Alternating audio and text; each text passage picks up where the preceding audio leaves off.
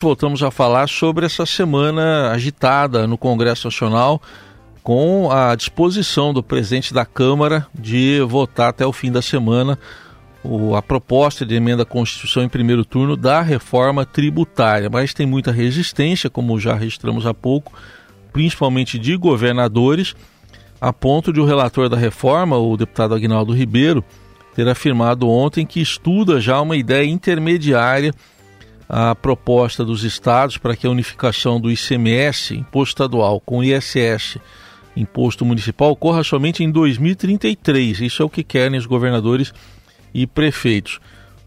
Pela proposta divulgada pelo, pelo relator, a cobrança do novo tributo CBS ficaria com a União, ficar, começaria em 2027, e o IBS, que é dos estados, em 2029 os estados argumentam que se houver o ajuste que eles querem, a União não precisaria bancar um fundo de compensação a empresas que hoje têm incentivos fiscais. Então, tem essa discussão envolvendo também o, o prazo de vigência da, da reforma tributária, prazo de início da vigência. Para ah, entender um pouco melhor todos esses embates, convidamos para uma conversa a Melina Rocha, que é consultora internacional e especialista em IVA, Imposto sobre Valor Agregado, que é um dos pontos da reforma tributária brasileira. Melina, obrigado pela presença aqui no Eldorado. Um bom dia. Olá, bom dia, bom dia a todos que estão ouvindo a gente agora. Muito obrigada pelo convite. Bom, inicialmente queria uma avaliação sua do estágio das negociações e, e qual a sua avaliação, por exemplo, sobre essa, essa proposta intermediária que já está sendo apresentada. Bom, eu acredito que essa PEC, a PEC 45, ela já está sendo discutida desde 2019. É, junto nesse processo, nós tivemos uma outra PEC, a PEC 110 também, que teve. As duas PECs já tiveram relatórios prévios, já foi feita até uma comissão mista é, para de, debater essas duas PECs. E ah, recentemente, né, duas semanas atrás, o relator, deputado Aguinaldo Ribeiro, ele apresentou uma, um novo relatório para essa a, PEC 45, que é justamente a consolidação de todos esses debates, de todos esses textos que já foram apresentados desde 2019. Então, eu acredito que o debate, tanto político, com a sociedade, com os setores e com os entes federativos, ele já está bem consolidado, ele já tá, já foi realizado amplamente. Eu acredito que a reforma está madura para ser aprovada, discutida e aprovada essa semana no plenário da Câmara. É, com relação a esse ponto específico, né, acho que há uma preocupação dos estados, porque nós temos uma lei complementar 160 de 2017 que validou os benefícios fiscais que todos os estados deram num contexto de guerra fiscal. E o prazo, justamente, é, para se acabar com esses benefícios fiscais por essa lei complementar seria 2032. E, portanto, há uma preocupação de que, se esses benefícios acabarem antes de 2032, que essas empresas beneficiárias, principalmente as empresas que receberam benefícios com condicionalidades onerosas, ou seja, elas tinham que fazer uh, investimentos no Estado, gerar emprego, então há um receio de que essas empresas vão contestar judicialmente é, e aí vai ter algum tipo de disputa judicial com os estados. Então eu acho que essa preocupação com relação ao prazo é justamente para que a entrada em vigor do IBS seja concomitante com o fim desses benefícios fiscais em 2032 e assim não há nenhum tipo de contestação judicial. Qual pode ser, na sua visão, a solução, então, desse impasse envolvendo os benefícios fiscais?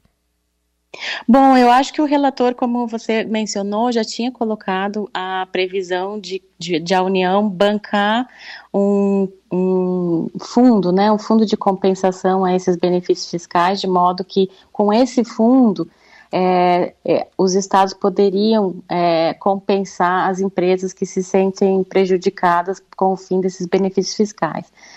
É uma outra maneira também de adiar um pouco a, a introdução do IBS para 2033, e aí, como você mesmo falou, não seria necessário nenhum fundo, porque as empresas terão esse benefício até o prazo estipulado anteriormente pela lei.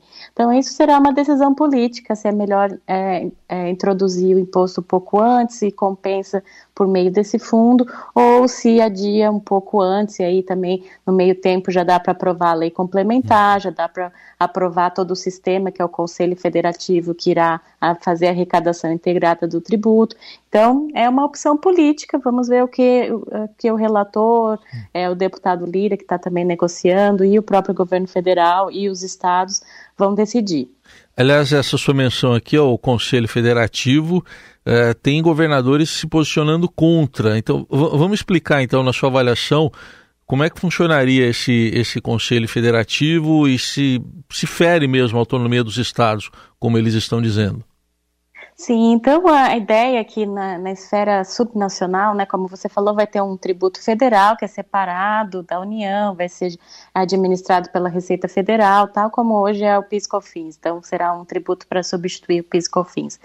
É, e aí na esfera subnacional, os estados e municípios todos vão é, compartilhar o IBS. É um tributo só que terá uma lei complementar só e aí, como é uma lei complementar só, é muito importante que as leis infraconstitucionais, o regulamento e a própria administração também tenham uma integração entre estados e municípios, e o que foi proposto que essa integração seja feita por meio de um conselho federativo.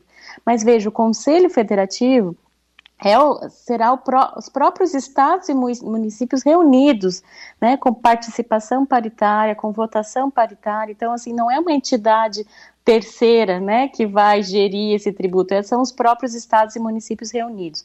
É muito importante esse Conselho Federativo, justamente para administrar o tributo e as operações interestaduais e intermunicipais porque se não houvesse Conselho Federativo, é preciso fazer algum tipo de arranjo que os estados vão ter que ficar repassando dinheiro um para o outro, e também os municípios. Então, já não é possível uh, um, uma, um outro arranjo para os municípios, que não seja um conselho integrado como esse, né? Uhum. Então, assim, é muito difícil você ter esse repasse de dinheiro em nível municipal se não for por meio de uma, um, uma entidade centralizadora que vai somente arrecadar o dinheiro e repassar para o destino.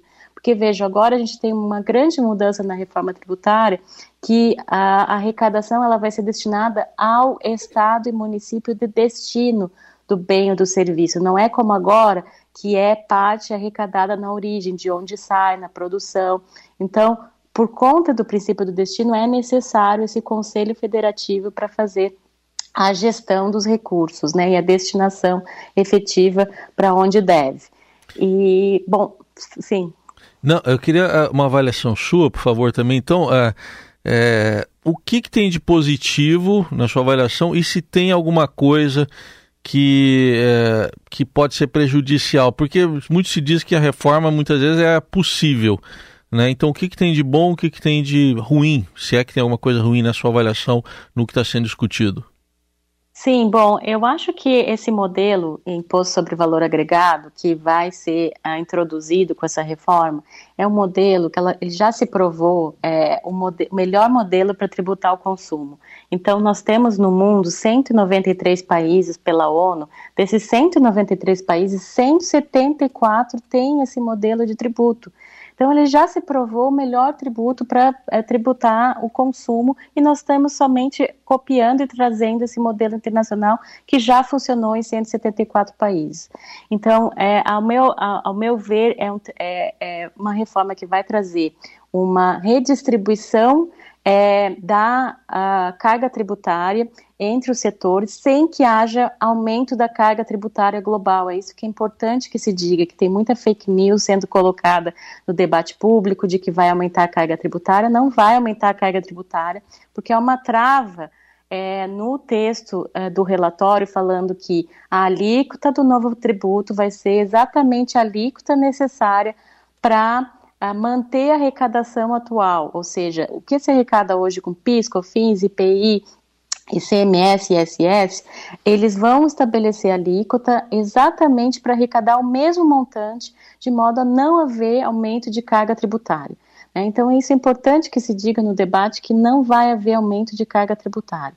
É, e aí, ah, quando há essa a tributação igual de bens e serviços, o efeito, e aí vários pesquisadores já calcularam esse efeito, é de uma melhor redistribuição de renda para o cidadão.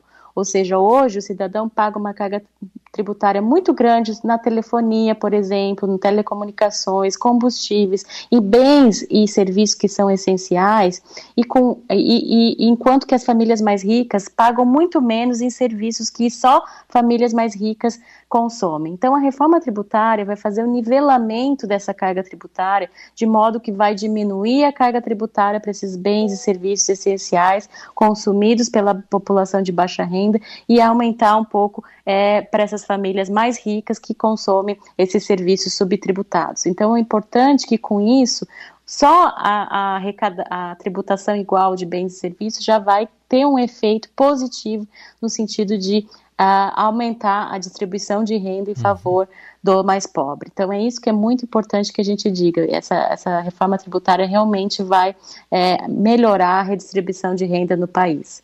Muito bem, ouvimos aqui na Eldorado Melina Rocha, consultora internacional especialista em IVA, Imposto sobre Valor Agregado, fazendo uma análise da reforma tributária, tá? Talvez, né? Vamos esperar para ver na reta final para ser votada na Câmara. Obrigado, Melina. Até uma próxima oportunidade. Obrigada, eu que agradeço. Até mais.